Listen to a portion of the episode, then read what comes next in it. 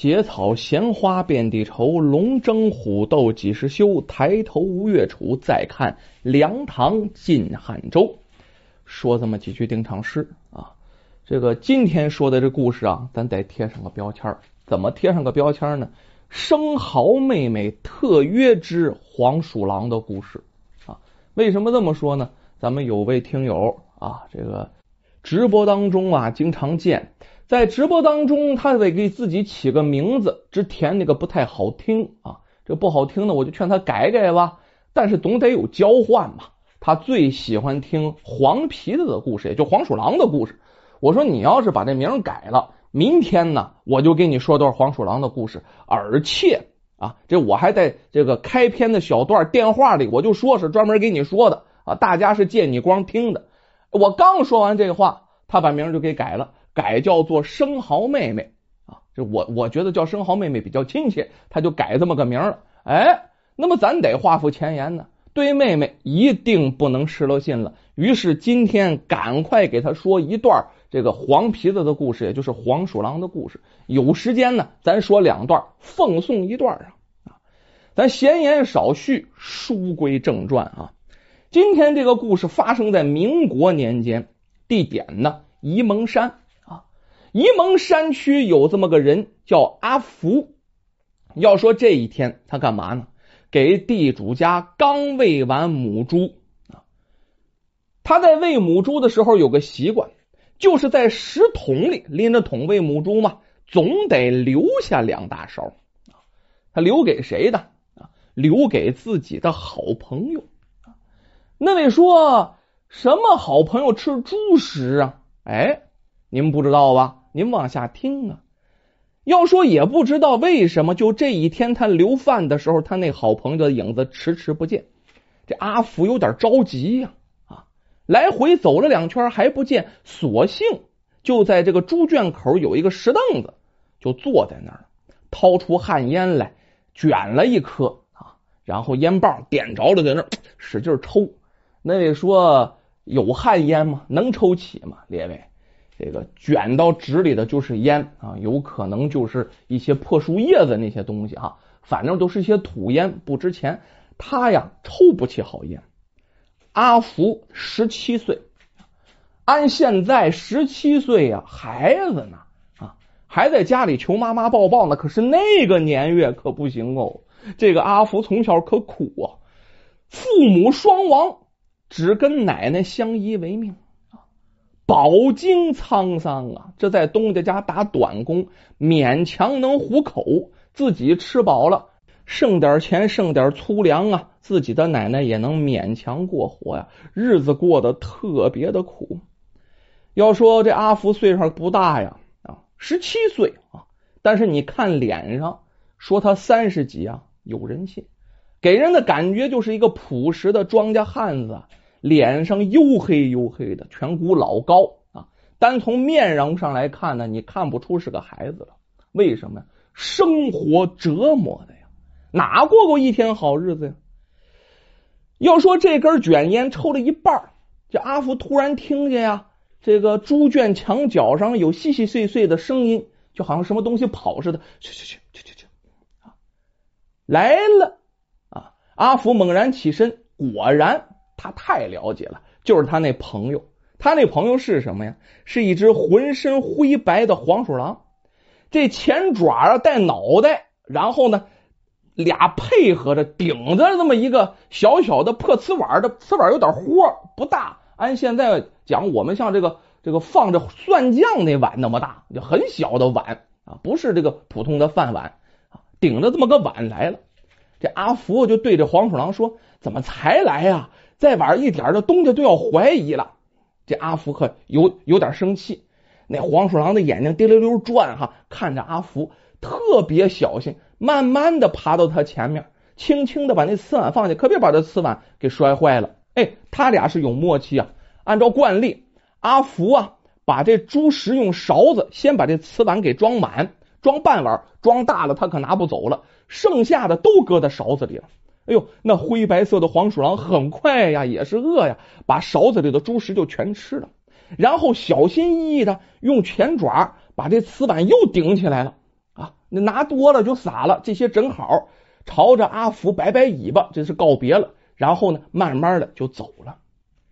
要说这黄鼠狼啊，提到当年都是让人讨厌的动物，经常偷食家禽。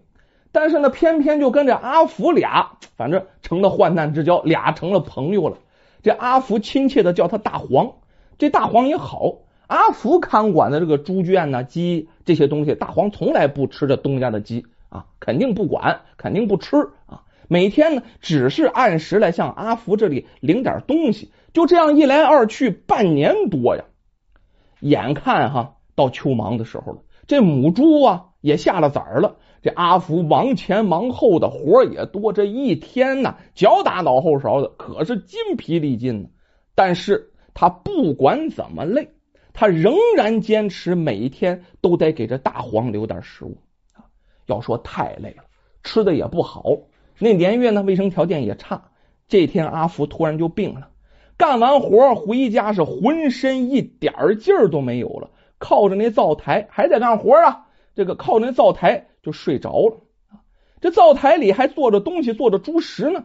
东家呀，闻着有糊味的，赶快跑到厨房一看，原来阿福真把这猪食给烧糊了啊，底下都结嘎巴了。这东家可不干，要说当时的地主狠呐，火冒三丈，抄起那打牛的鞭子，也没头没脸的噼里啪嚓，噼里啪嚓，给这阿福就一顿揍。那阿福哪敢反抗啊？啊！打的嗷嗷叫，直喊饶命啊！东家饶命啊！东家饶命啊！这东家也打累了，啊，让这阿福，你赶快给我，你给我想办法啊！你把猪给我喂上，不然呢，明天你就给我滚蛋，再也不用回来了。要说，阿福突然就着急起来他为什么着急啊？不是因为那个猪，猪那个他不着急啊，也不是因为阿福滚蛋回家，而是因为这大黄啊。如果是自己被东家撵走，这大黄怎么办呢？谁每天喂他呀？啊，这可不行啊！刚才呀，这腿被东家拿鞭子抽的生疼，这阿福一瘸一拐的就去了这个猪圈。哎，这时候大黄啊，哎，又出来了，嘻嘻，这这这这这这，跑到眼前这一回不只是大黄哦，还还有几只小黄，也就是大黄的崽儿也跟着来了。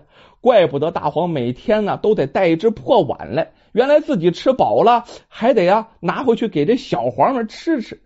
这时候阿福身上虽然疼，但是心里特别高兴。可是他发现今天的大黄跟往常不太一样啊，看起来好像没什么精神似的。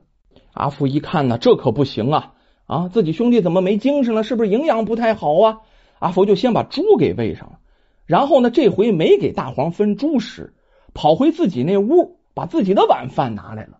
为什么自己吃的再次，他也比那猪食要强啊？拿出这晚饭来，给这小黄们给分了，自己不吃啊。这大黄给大黄吃，大黄一口都不吃，你给孩子吃就行了。这阿福挺关心那大黄，就问呐：“呃，大黄啊，你不高兴吗？我也不高兴啊。”哎，阿福啊，想诉说自己的苦衷哦。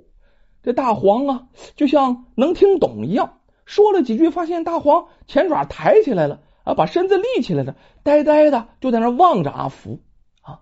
让阿福一看，这是能听懂啊，那我就说吧。于是絮絮叨叨的把自最近自己啊，东家怎么不好啊，自己身体怎么不好，日子怎么苦啊，在那念念叨叨的跟这大黄说。要说话分两头。这回这东家打完这阿福啊，心里一惊，没想好事。为什么没想好事呢？他就怕我把这阿福打了之后，这阿福啊在后面做手脚，不好好喂那猪，不好好喂那母猪，没有奶，小猪就容易死，这可不行啊！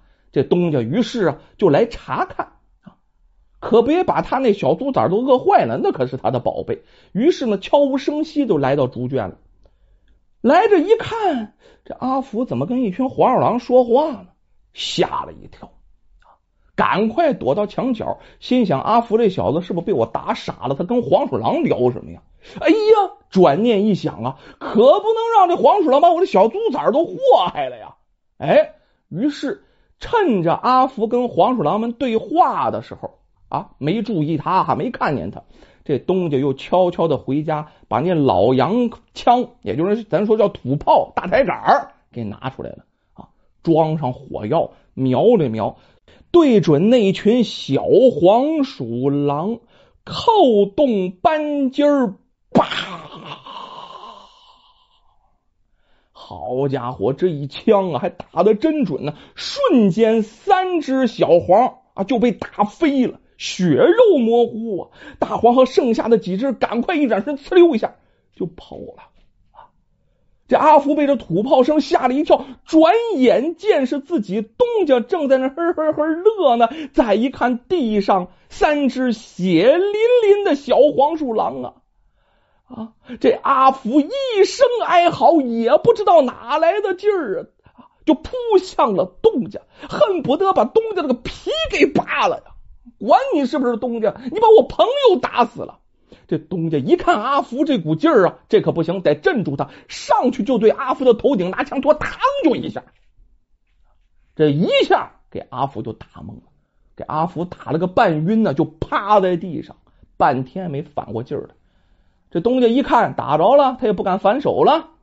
明天你就给我滚回家啊！再看见你一次，我把你腿打断。要说这东家可够狠！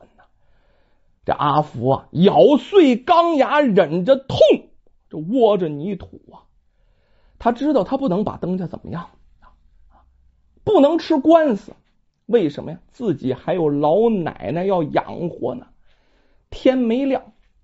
阿福就把自己破旧的被褥收拾收拾，趁着夜色，从东家的大宅院就悄悄的回到奶奶的住处了。哎，回家好几天，阿福的伤啊都没有痊愈。你想啊，脑袋上被打出个口子，浑身被皮鞭子一顿抽，满身都是伤啊。奶奶心疼孙子啊，暗暗掉眼泪，问阿福出了什么事儿。阿福只字不提。要说阿福一直没有出宫，因为身上有伤嘛，不便出去。眼看家里就揭不开锅了，正在奶奶跟阿福犯愁的时候，奇怪的事情发生了。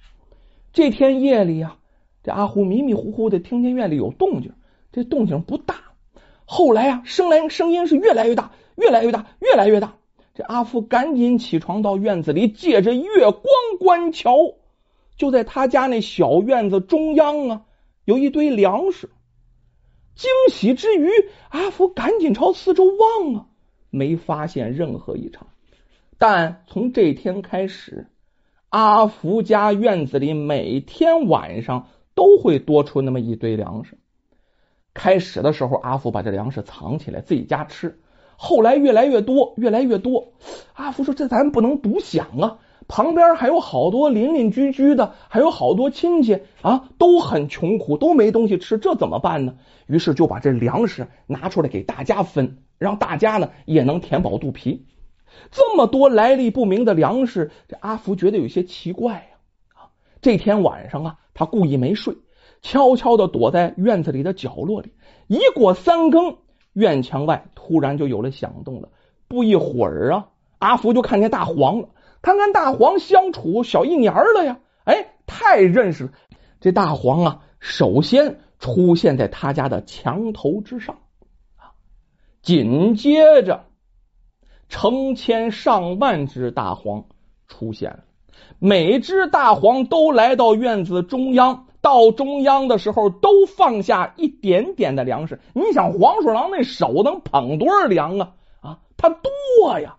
每个人拿一点每个人拿一点过一会儿就成了一小堆很快院子又恢复平静。阿福在旁边净声掉眼泪，那叫热泪盈眶。但是阿福没惊动这些大黄们，怕吓着他们，心里在想：谁说动物没感情了？有时候他们的情谊比人类更友善的多啊！想想这些大黄们。再想想那个心狠手辣、为富不仁的东家，这两相对比，高下立见。要说就这种情况持续了多长时间？很长时间，两个多月呀！哎，这两个多月，这些大黄们一直给这阿福啊送粮食，这附近的百姓全指着这黄鼠狼送来的粮食啊，才度过了危难。要说过了这段时间以后，阿福听说。东家的一窝猪崽儿一个都没剩下，丢的丢，死的死，最后连母猪也没剩下。最后啊，东家的管家突然发现呢，东家的粮食不知道什么时候那粮仓锁的这么严实，不知道什么时候一颗不剩，全都没了。这东家一口急火，噗的一下子，血就喷出来了，是病了很长时间也没起来炕。再往后数，半年以后，红军路过村子，阿福一看红军来了，哎呦我天，救命星来了，咱报了名，赶快参了军吧！啊！打土豪啊，很快就参了军，建立起了著名的沂蒙山革命根据地。要说当地为富不仁的财主算倒了霉了，打倒了地主土豪，分了田地。后来阿福成了首长，还参加了抗美援朝的著名战役。而黄鼠狼报恩的这个故事，也就在沂蒙山区流传至今。